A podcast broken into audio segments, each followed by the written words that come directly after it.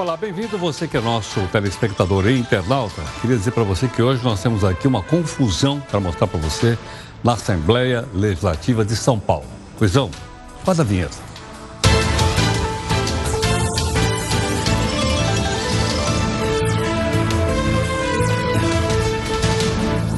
Como nós já explicamos para você, nós temos um verdadeiro festival de partido político aqui no país. E nós temos mais um partido Aí o Partido Nacional Corintiano, olha lá, o país que está escondidão ali, ó. O Partido Nacional Corintiano foi rejeitado pela Justiça Eleitoral. E o Faísca que está escondidão ali, ele ficou alegre com a notícia. Por quê? Porque assim não vai ter mais um partido para abocanhar a parte do fundo partidário que sai do nosso bolso. Só para você ter uma ideia, hoje é quase um bilhão de reais dividido entre vários partidos por 33 ou 34.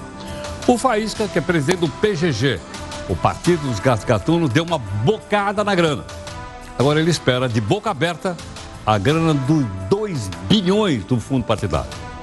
Agora eu pergunto para você, como cidadão: é possível ter 34 partidos funcionando ao mesmo tempo no nosso país? Eu não sei, mas você sabe e você participa mandando a sua opinião aqui para o nosso zap, que é 942-128-782.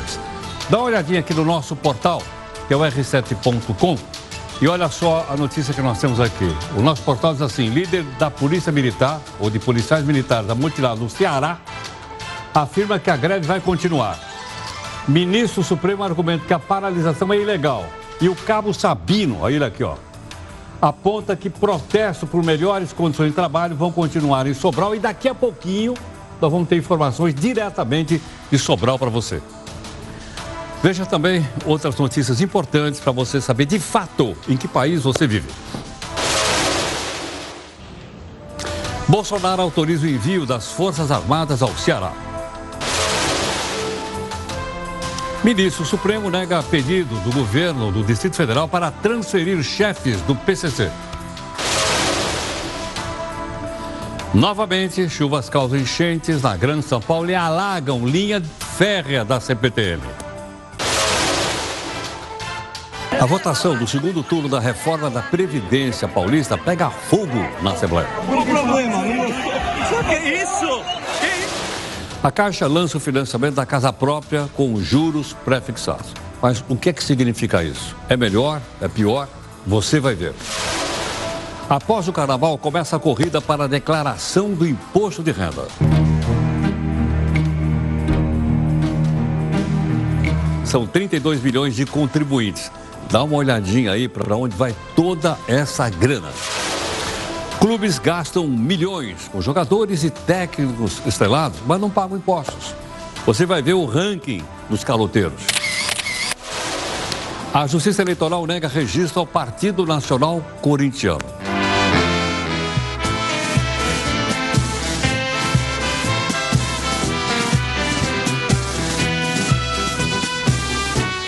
Há muitos outros na fila, de olho no fundo partidário. Tô de olho. A cervejaria Baker vai ter que pagar as despesas médicas dos consumidores suspeitos de contaminação. Na gaveta do Jornal da Record News, por que, que o presidente do Senado não põe em votação no plenário a volta da prisão em segunda instância? Mais uma condenação na Lava Jato. É mesmo, é? Dessa vez, atinge de novo o ex-tesoureiro do PT, Vacari, e o ex-diretor da Petrobras, o Renato Duque. Atenção no carnaval. Uma pessoa que está bêbada deve responder pelos seus atos praticados durante o porre. O nosso convidado explica. O parlamento de Portugal legaliza a eutanásia no país. Manifestantes protestam contra a aprovação. Em alguns países, ela é legal, você vai ver. E na sua opinião, a eutanásia deveria ou não ser permitida aqui no Brasil? Mande sua opinião para mim no 942-128-782. Não esquece aí de colocar o 11. 11 942-128-782. Olha aí a nossa imagem do dia. É um desfile de camelos que vieram da Austrália. Eles passaram pela avenida da cidade de Trípoli. Não é que alguns camelos foram roubados durante o desfile? Perdido no carnaval? Não. Google Maps tem uma ferramenta para você encontrar o seu bloquinho. Não pode dar mais aquela desculpa que se perdeu, hein? Esse é o Jornal Multiplataforma. Através das nossas redes sociais você participa, comenta, critica, participa das lives e cobra da gente a busca da isenção e a busca do interesse público.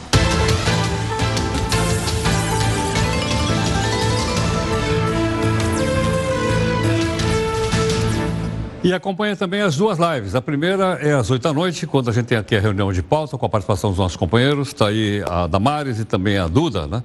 E você pode então nos ajudar a montar o jornal à noite. Nossa hashtag é fácil de guardar, JR News, e aí a gente está com você aqui conosco mais uma vez, em mais uma plataforma. Olha, o nosso desafio do jornal é de um homem que liderou nos Estados Unidos a luta contra o racismo pela igualdade racial americana. Dá um nome, dá uma olhada aqui todo mundo conhece, Martin Luther King. Entre outras coisas, ele disse: a greve, no fundo, é a linguagem dos que não são ouvidos. Diz o Martin Luther King. É? é? dele também aquela frase famosa dizendo: Eu tenho um sonho. Lembra disso? Não. É dele também. Do pastor, ele era um pastor protestante, Martin Luther King.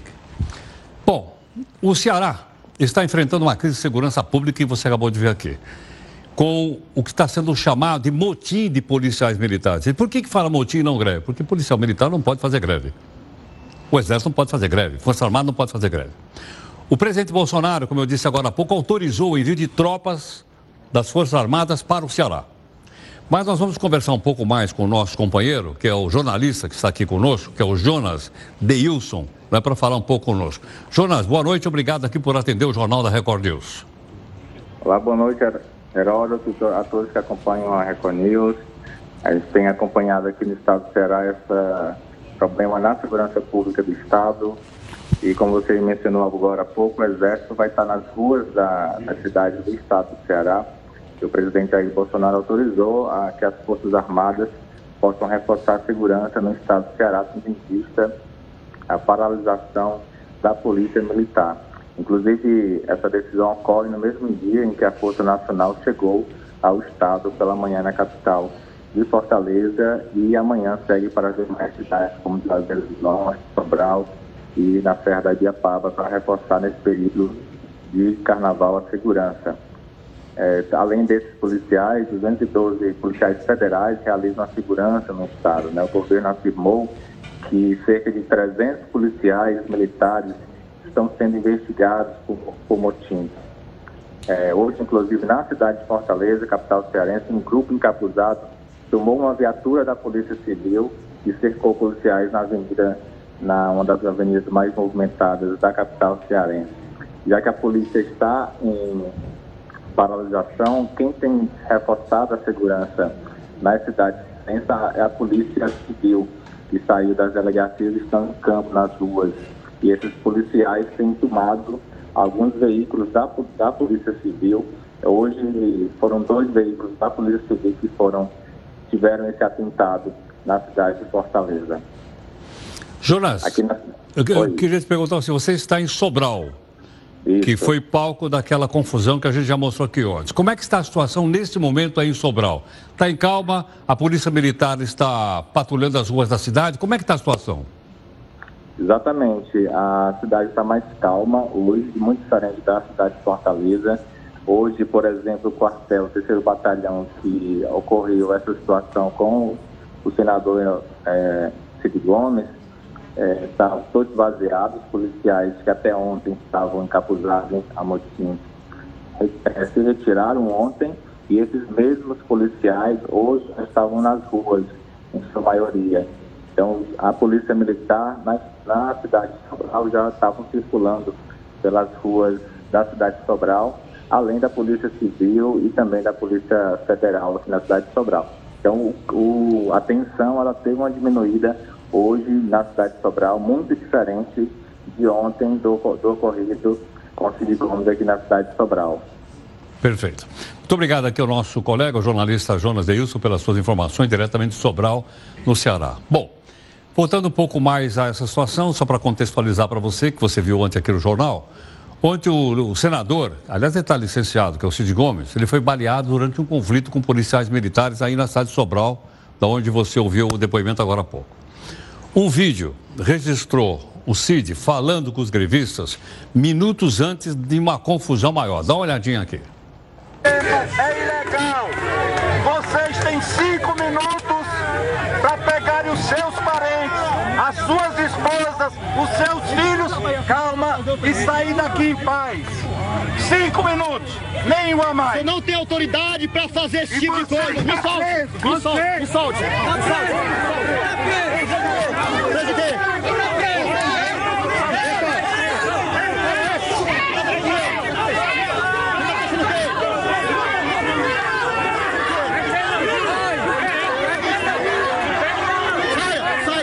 Bom, você viu aí que a situação já estava bastante tensa quando ele se aproximou de uma espécie de uma barricada que os militares, os policiais militares tinham feito ali na porta do quartel. Né? Bom, mas a situação não parou aí, como você sabe.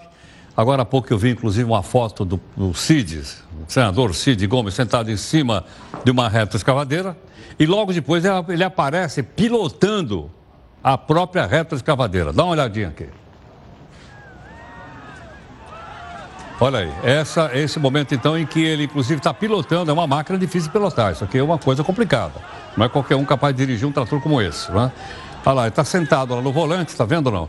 E está empurrando a barricada é, para tentar derrubar. Aí começam a jogar pedra para todo lado, né?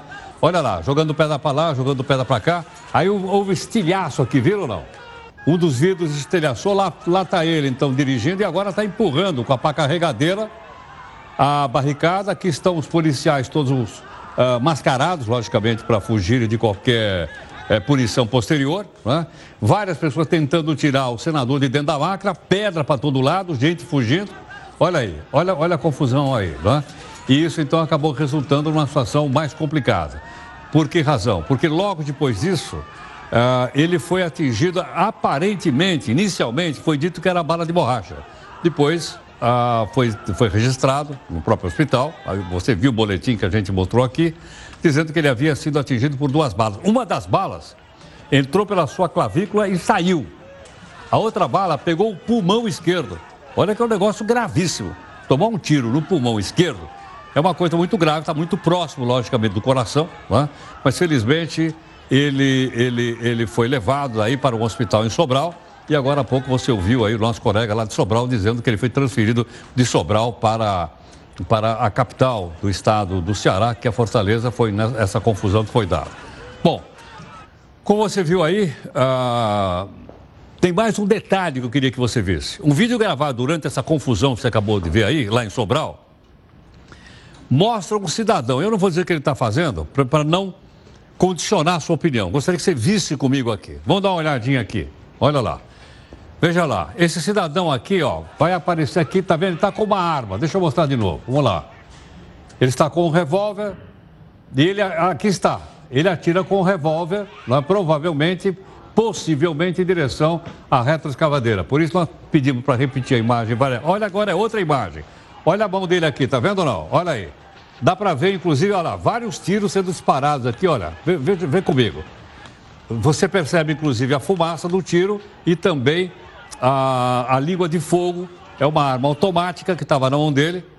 E provavelmente, provável, não estou afirmando com certeza, provavelmente, possivelmente, foi esse cidadão que acertou então o senador licenciado Cid Gomes. Tá? Logicamente, quem vai decidir isso, quem vai definir isso é a Polícia Civil lá que está fazendo o inquérito.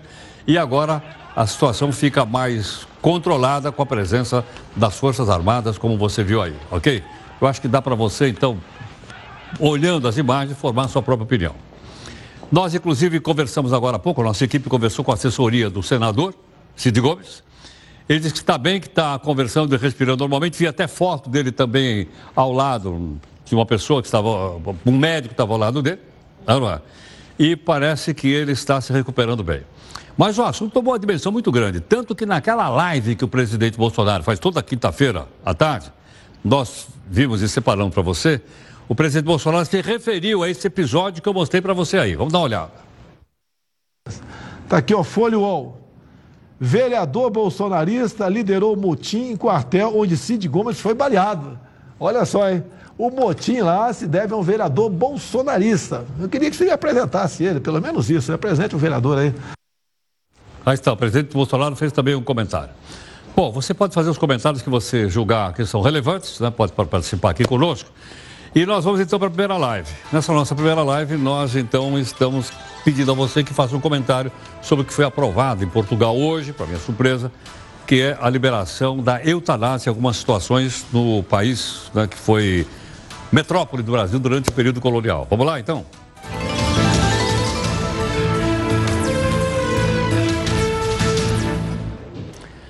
Olha, a cena que nós vamos mostrar para você agora pode parecer até repetitivo, porque nós já mostramos uma cena do pessoal brigando lá. Mas não é não, essa aqui é inédita, aconteceu nesta madrugada.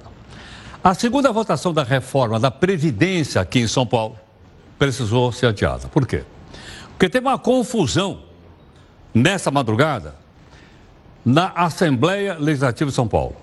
A sessão ficou tumultuada quando os deputados decidiram cobrar explicações do presidente da Assembleia. É? E houve um quiprocó que eu acho que é melhor você acompanhar também aqui comigo. Vamos lá. Ele tá, tá, tá top aqui. Ele tô com ele assim? Ele é presidente. Não, não pode chamar a gente de vagabundo aqui se vocês aplaudirem. Ninguém aplaudiu, não. Ninguém aplaudiu. Eu não aplaudi. Ninguém Eu não aplaudi. Vocês estão passando ponto. 33 não dá, precisa de 40. É muito pouco dinheiro. Você é pouco, você pode falar isso. Você não pode falar isso. Ele é presidente, você é presidente que você merece o mundo, rapaz. É já não ofendeu ele, ele ofendeu na política do ponto. Ele tem que esconder na política. É, mas banana é política, né? A banana. Deputado de branco de vagabundo, povo de vagabundo. Qual o problema? O que é isso? Partiram por soco e troca de socos entre os deputados. Né? O deputado que você acabou aí tentando dar um soco é o deputado Teonílio Barba, do PT. E o outro que quase recebeu o soco foi aquele da, da mesma, foi o Mamãe Falei. É o deputado Arthur Duval, também conhecido como Mamãe Falei. Bom, a confusão não parou por aí, não. A deputada Marcia Lia, do PT, e o Douglas Garci, do PSL, continuaram discutindo. Vamos lá. Que isso? Você tá me agredindo? Você tá me agredindo? Sua louca! Vai se tratar, sua doida! Vai atrás do seu prefeito de Itambé lá, ô corrupta! Corrupta! Vai lá atrás do teu prefeito de Itambé lá! Vai dar satisfação pro Ministério Público! Você tá na Lava Jato! Você tá na Lava Jato, sua corrupta! Vem me agredir! Vem me agredir! Se controla! Se controla! Se controla! Sua corrupta, se controla! Se controla! Se controla! Mas aqui, ó, tá me agredindo também! Tá me agredindo também! A senhora é uma defensora de bandido! Defensora de bandido! Se não segurassem ela, era capaz. ela, essa é uma cena da Assembleia Legislativa de São Paulo. Olha lá. Eles estão lá discutindo, devia ser de uma maneira mais, eh, vamos dizer assim, mais civilizada. Né? Eh, detalhe, eh, a discussão, ah, você viu lá, lá, lá no público, são os funcionários públicos que são contrários também a essas mudanças, por várias razões que a gente já explicou. Que nós trouxemos aqui no jornal relator a favor e trouxemos um líder sindical dos servidores para falar aqui no jornal. Falou os dois lados, para você ter uma ideia de um lado e do outro, tudo bem? Só quero lembrar um detalhe, que essa assembleia aí custa para o nosso bolso a módica quantia de 1 bilhão e 200 milhões de reais por ano. Só, só para só para nota de, no- nota de rodapé. Ok ou não? Bom, pelo Twitter, os deputados disseram que vão pedir a cassação do mandato da deputada que está boletim de ocorrência por lesão corporal e vai por aí fora. Do outro lado, a deputada que você viu ali, que é a deputada Marcia, eh, Marcia Lia, afirmou que, que, que tentou pegar o celular da mão dele. Aí a sessão foi marcada, a outra sessão, vamos estar atentos. 3 de março vai ser o terceiro round dessa ah, discussão. Bom, nessa quinta-feira, infelizmente, não vamos ter os melhores momentos de debate na Câmara dos Deputados. Por quê? Porque nós fomos dar uma olhada lá, nossa equipe foi dar uma olhada lá, não apareceu ninguém. Não apareceu ninguém hoje na Câmara dos Deputados. Provavelmente eles estão se preparando já para o carnaval. Agora eu pergunto o seguinte: você sabe onde está o seu deputado federal ou não? Você devia saber, né? Dizer, escuta, Excelência, o senhor não foi trabalhar hoje? Não foi. Não foi trabalhar. Bom, mas no Senado foi o pessoal para trabalhar. Ok, não? Vamos lá no Senado? Vamos. No Senado, eh, esse clima de carnaval não foi tão animado. São 81 senadores. Sabe quantos senadores compareceram hoje para trabalhar no Senado? Meia dúzia. Meia dúzia, os demais faltaram. E houve até um senador que subiu na tribuna para criticar os colegas gazeteiros. É o senador Jorge Casuru. Qual foi a minha profecia, sem ser profeta? Que esse mês seria inútil no que tange à qualidade, ao conteúdo dos assuntos que a população espera de nós. O carnaval começa praticamente amanhã. Hoje é dia aqui de no máximo cinco senadores. Isso significa que aquilo falado no começo do mês, primeiro dia de trabalho, não era um erro, era o óbvio. Nós só vamos, senador Wellington Fagundes, entrarmos de sola nos assuntos que o país quer no mês de março. E aí? Bom, tudo é a mesma coisa, a maioria dos tribunais também. Tribunais do Poder Judiciário. Volta o expediente na quinta-feira depois do carnaval. Em alguns lugares, em alguns estados brasileiros, como na Bahia, hoje já o pessoal não trabalhou. Então o pessoal da Bahia vai folgar quinta, sexta, sábado, domingo, segunda, terça, quarta, só vai voltar na quinta-feira. Outros tribunais começam então o feriadão a partir de amanhã. Só para você saber, né? também porque é que anda tão devagar os nossos, vamos dizer, os nossos é, processos. Na verdade, não? Porque Suas Excelências estão aproveitando o tríduo momento. Tríduo momento faz tempo que eu não falo essa palavra aqui. Mas não é trido, trido, não é três dias, não. Na verdade, é a semana toda. Bom, agora há pouquinho a gente mostrou para você que nesta quinta, o Parlamento de Portugal, que fica em Lisboa, aprovou cinco projetos que descriminaliza a eutanásia e o chamado suicídio assistido em alguns casos. Bom, gerou polêmica, teve manifestação na porta do parlamento e nós pedimos para a jornalista Amanda Cruz, que está em Braga, em Portugal, para que ela comentasse conosco. Amanda, muito obrigado pela sua gentileza, pela participação aqui no nosso jornal. Boa noite aí em Portugal. Boa noite, Heródoto. É um prazer falar com vocês. Amanda, como, qual foi a reação, então, na porta do parlamento, depois da aprovação dessa medida uh, regulamentando a eutanásia aí em Portugal? Olha, por aqui o tema tem dividido a opinião dos portugueses. É, o debate teve início às 15 horas e tivemos manifestantes de todo o país desde as 13 horas em frente à Assembleia da República em Lisboa. O que Sabemos é que a concentração foi promovida pela Federação Portuguesa pela Vida e as imagens que vimos por aqui foram de uma manifestação bem pacífica, tranquila e tinham muitos jovens, também grupos religiosos. Inclusive, alguns jovens é, estavam recolhendo assinaturas para a realização de um referendo, que tem como objetivo 60 mil assinaturas. E esse referendo tem o apoio da Igreja Católica, que, nesse caso, é, é o último recurso para quem é contra a eutanásia. Agora, Amanda, a ideia... Ah. deixa eu perguntar, foi uma surpresa essa decisão aí do parlamento português? Já visto que Portugal é considerado um país mais conservador? Olha, eu acredito que sim, para a maioria da, da população sim, porque Portugal é um país muito católico, que a igreja está muito presente então, acredito que foi uma surpresa para a maioria da população. Me explica outra coisa, Amanda. É, Portugal é um país parlamentar, foi aprovada no parlamento. Para que isso possa entrar em vigor, depende também da sanção do presidente da República ou não? Depende. É, agora, os projetos seguem para debate e devem ser ajustados para um texto comum. Né? Dos cinco, vai passar para um só. E esse texto passa por votação, vai para o presidente e ele pode vetar ou enviar para o Tribunal Constitucional. Então ainda tem um processo longo pela frente. Perfeitamente. Amanda, muito obrigado. Pela... Que horas são aí em Portugal agora, hein? Agora, meia-noite e meia. Meia-noite e meia. Obrigado, viu, Amanda? É, eu que agradeço. Foi uma honra falar com vocês. Muito obrigado. Amanda Cruz falando conosco em Portugal e dando depoimento então das manifestações que ocorreram em Lisboa ali na porta do parlamento, do parlamento português, né, uh, descontentes com a aprovação da, da emenda. Agora vamos ver os desdobramentos. Mas uma pergunta que fica é o seguinte: há outros países da Europa que têm ou não a liberação da, da eutanásia? Na França, por exemplo, o cidadão foi considerado símbolo do debate sobre a legalização, já que na França a eutanásia não é permitida. Há outros países da Europa onde isso é permitido ou não? Veja aí. Vincent Lambert era um enfermeiro a se tornar pai quando, em 2008, aos 32 anos, sofreu um acidente de carro na França.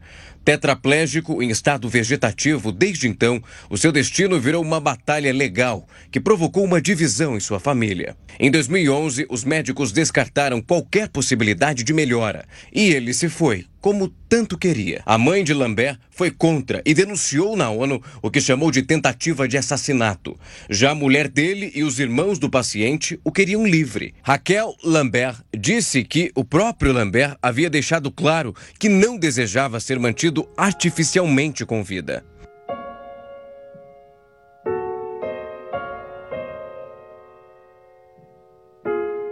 A eutanásia é proibida na França, mas é permitida em outros países da Europa. A prática é legal na Holanda, Bélgica, Suíça, Luxemburgo, Colômbia, Canadá e em cinco estados norte-americanos. No Brasil, a prática da eutanásia é proibida e classificada como homicídio. A própria pessoa escolher se quer viver ou morrer é tema que desperta polêmica. Quem é que não se lembra do Dr. Morte, um médico norte-americano que ganhou esse apelido porque nos anos 90 ajudou 130 30 pacientes terminais a colocarem fim às próprias vidas.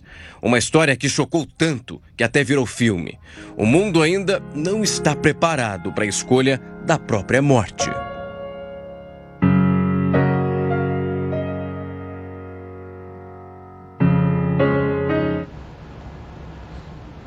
Fazia tempo que eu não ouvia falar desse personagem. O nome dele é Dr. Kevork também chamado lá de Doutor Morte. Foi alvo, portanto, de um debate bastante intenso né? também lá nos Estados Unidos.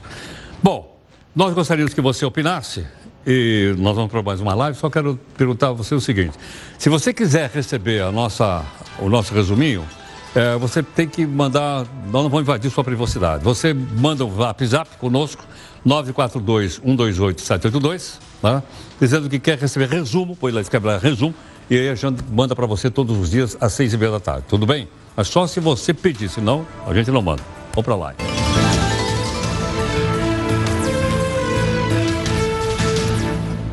A Justiça Eleitoral, através do Tribunal Superior Eleitoral, negou o pedido da criação de mais um partido político no Brasil. Ia ser o de número 34. Partido Nacional Corintiano. O partido não cumpriu os requisitos, etc, etc. De acordo com as regras, os partidos têm dois anos para conseguir 490 mil assinaturas.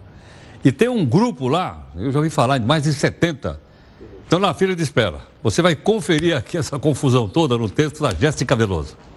O Brasil tem hoje 32 partidos registrados que podem disputar as eleições. Tem de diferentes gostos, tipos e tamanhos. Vai dos mais conservadores aos mais radicais. Também tem os que nasceram com uma proposta de inovar. E não pense que acabou. Apesar do alto número de partidos, ainda existem 76 deles que estão na fila do TSE esperando uma aprovação. Se todos fossem legalizados, o número de siglas eleitorais triplicaria no país. Todos esses 76 partidos já têm CNPJ registrado, ou seja, já deram o primeiro passo para entrarem na disputa eleitoral. Após o cadastro, eles precisam cumprir algumas exigências, como, por exemplo, obter um número mínimo de apoiadores. Hoje, em torno de 490 mil assinaturas, referente a meio por cento desse total de pessoas que votaram nas últimas eleições para a Câmara dos Deputados. A lista de espera do TSE também é bastante diversificada.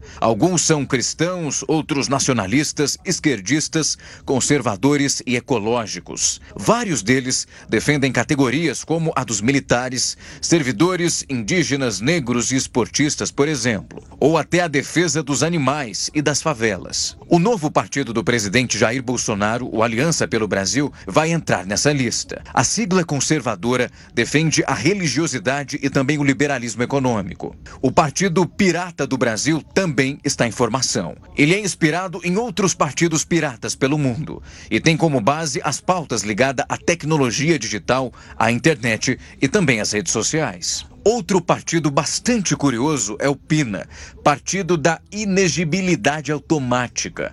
A ideia é que os eleitos pela legenda não se tornem políticos profissionais, que não disputem reeleição e não aceitem cargos públicos após o término do mandato.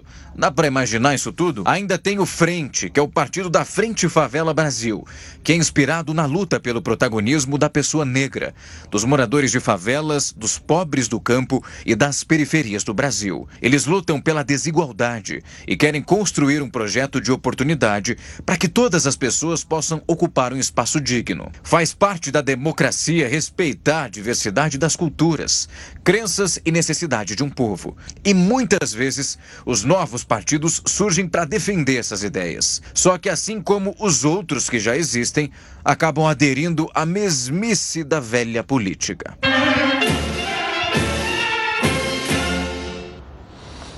Bom, esse Partido Pirata pelo menos tem uma marchinha de carnaval que ele podia usar como, como slogan. Eu sou o pirata da perna de pau, de olho de vidro, da caramba, que é uma marchinha famosa, não é? E já não precisa nem, nem pagar, já tem a marchinha. Bom, como está chegando o carnaval, não comigo, com os blocos que estão na rua, é, algumas pessoas acabam tomando umas e outras a mais. Aí é o seguinte, se eu suponho o seguinte, um fato assim hipotético uma pessoa estiver alcoolizada e cometer um crime. Depois, olha, eu não sabia, eu tinha tomado umas e outras, por isso eu peguei o carro, saí dirigindo. Ou eu tomei umas e outras e por esse motivo eu fiz uma, um assédio sexual por aí afora. Isso serve ou não para tentar atenuar aquilo que foi feito? Não sei, eu vou perguntar aqui para o nosso convidado, que é o professor, doutor Marco Aurélio Florencio, professor advogado especializado em Direito Penal, que gentilmente está aqui conosco. Marco Aurélio, muito obrigado pela gentileza. Bem-vindo aqui no jornal. Muito obrigado. E aí, Marco, eu posso alegar o seguinte, pô, meu, eu tomei umas e outras, não sabia o que estava fazendo. Se eu não tivesse tomado, eu não teria feito isso. Como é que é? A recomendação é cautela, porque a legislação penal brasileira ela não flexibiliza a responsabilidade penal pelo consumo de álcool. Pelo contrário, né? até uma embriaguez pré-ordenada, ou seja, a pessoa que, enfim, não, né, condições normais, não praticaria qualquer que seja o crime, termina se embriagando para praticar um assédio, por exemplo, é, sexual. Neste caso, há até uma majoração da pena. Há um agravante, é Há um agravante. Há um agravante. A única hipótese em que a legislação penal permite a, o afastamento da responsabilidade é no caso de uma embriaguez que decorre de caso fortuito ou força maior, que na prática é dificílimo de se caracterizar. A força maior, inclusive, os livros trazem uma aplicação meio que absurda, que é o sujeito que está andando, cai num barril de cerveja e se embriaga. Ou seja, essa situação eu nunca vi eu na não. prática, só nos é, livros. É, exatamente. É. E no caso fortuito, aí sim a gente poderia ter alguma possibilidade, seria aquela pessoa que não não experimentou o álcool e termina não controlando.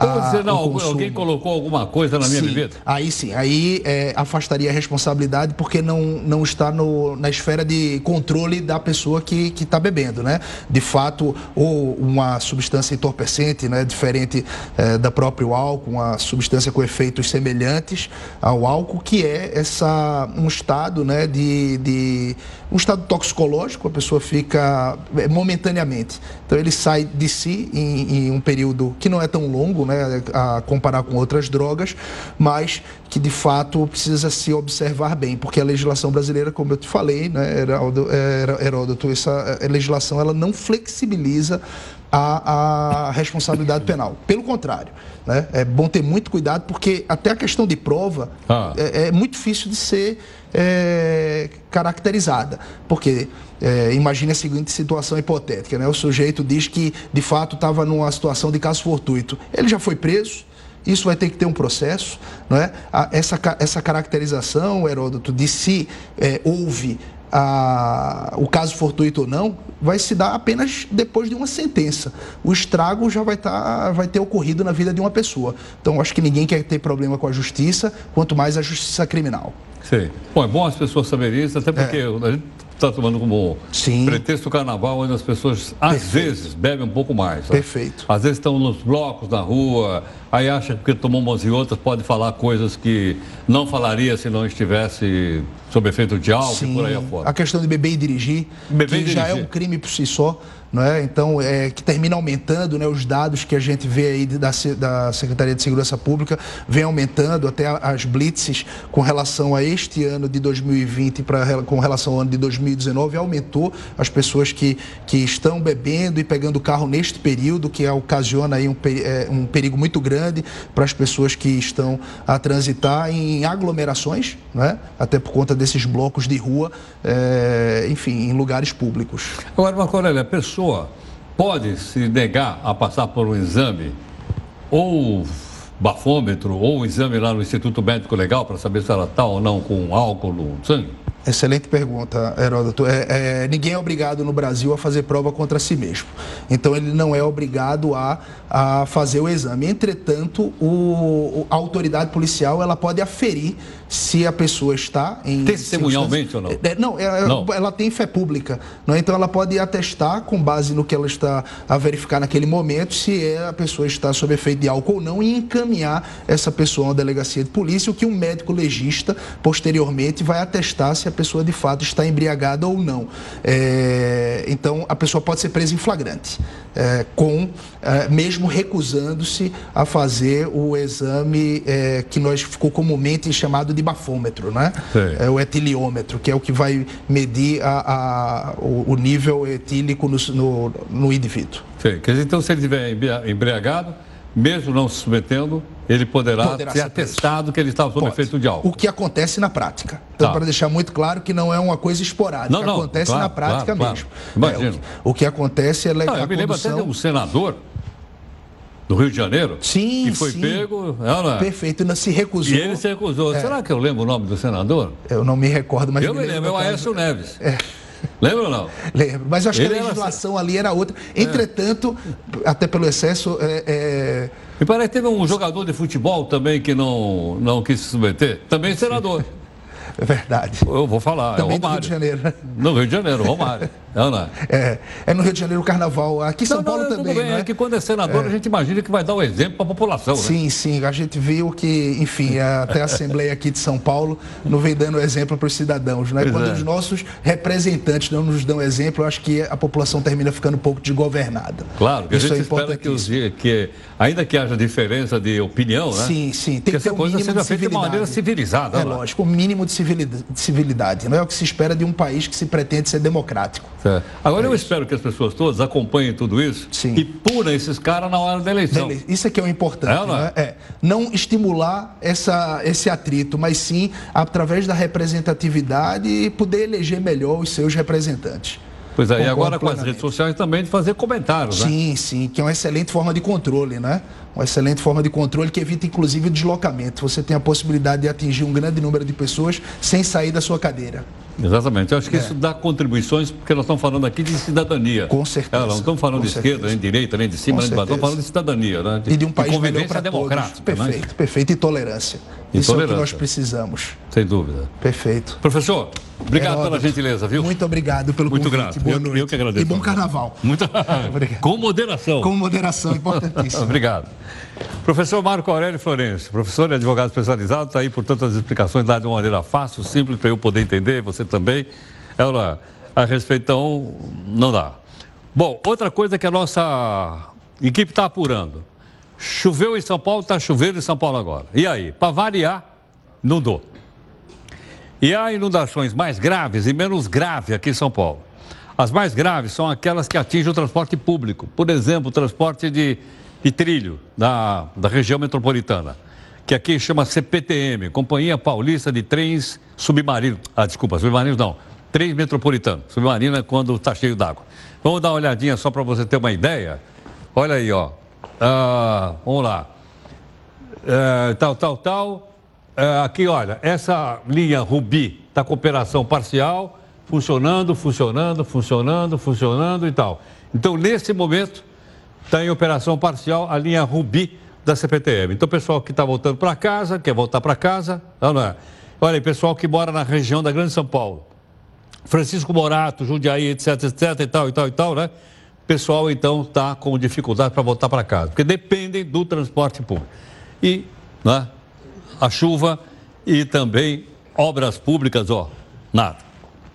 Bom, a prefeitura, inclusive, agora há pouco, que está chovendo, já emitiu um alerta, possibilidade de chuva forte e alagamento. A prefeitura diz o seguinte: em vez de eu mandar arrumar aqui as coisas, atenção, vai inundar. Nós todos nessa cidade aqui temos que fazer curso de natação para voltar para casa. Ok ou não? Bom, isso causa preocupação e é potencial para deslizamento, que é um negócio grave, né, porque o solo está encharcado e a gente já trouxe até um geólogo aqui outro dia para explicar para a gente não é, o perigo disso aí. Ok ou não? Para a gente alertar as pessoas. Nossa intenção é alertar você. Bom, vamos para mais uma live? Está aqui o nosso na Zap Zap, se você quiser receber o resuminho, é só mandar. Agora tem que dizer, quero receber o resumo, senão a gente não manda. Vamos lá.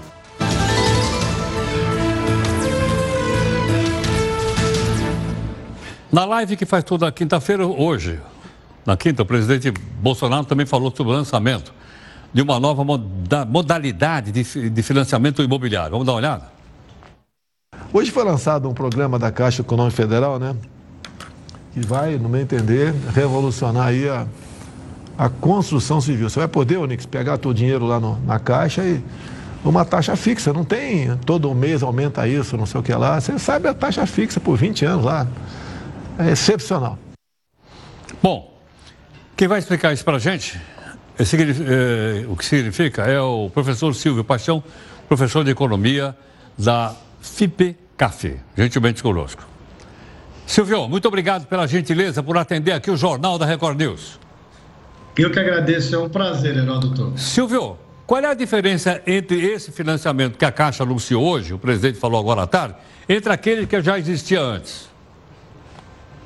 Os que existiam antes, de uma forma bastante objetiva, eles ficavam vinculados a um tipo de correção da prestação, seja pela TR, seja pelo IPCA. A TR, basicamente, nos últimos dois anos está ficando com valor zero e o IPCA hoje ele está muito baixo, mas a propensão sempre não é de cair, é de subir. Então eu entendo que quando você tem a possibilidade de tomar um empréstimo onde a taxa de juros está determinada, como essa que está aí de taxa fixa, e você tem a possibilidade de saber o quanto que você vai pagar por, por mês durante todo o período do empréstimo, seja ele de 5, 10, 15, 20, 30 anos, eu acho que é uma notícia muito salutar. Ou seja, as pessoas podem se programar, podem entender como é que vai funcionar o seu orçamento e até prova em contrário, como elas pegam esses empréstimos quando elas são bem moças, ao longo do período da vida, ela sabe que vai ter a possibilidade de ter uma remuneração salarial maior por conta de é, melhor preparo, mais experiência, subida na carreira e ela vai ter uma maior capacidade de pagamento e pode até fazer uma liquidação antecipada do empréstimo se assim lhe convier. Silvio, é, então, por exemplo, financiamento de casa própria é coisa para 10 anos, 15 anos, 20 anos, não é isso? Isso, eu exatamente. posso ter segurança que assinando um contrato como esse, eu vou pagar a mesma prestação até o final? Sim, senhor. É isso que está definido no contrato e é dessa forma que vai funcionar. É, todas as vezes que a gente vê essa possibilidade, a gente procura entender ah, nos mercados mais maduros, como o americano, que tem financiamento imobiliário a taxas fixas por prazos longos, né?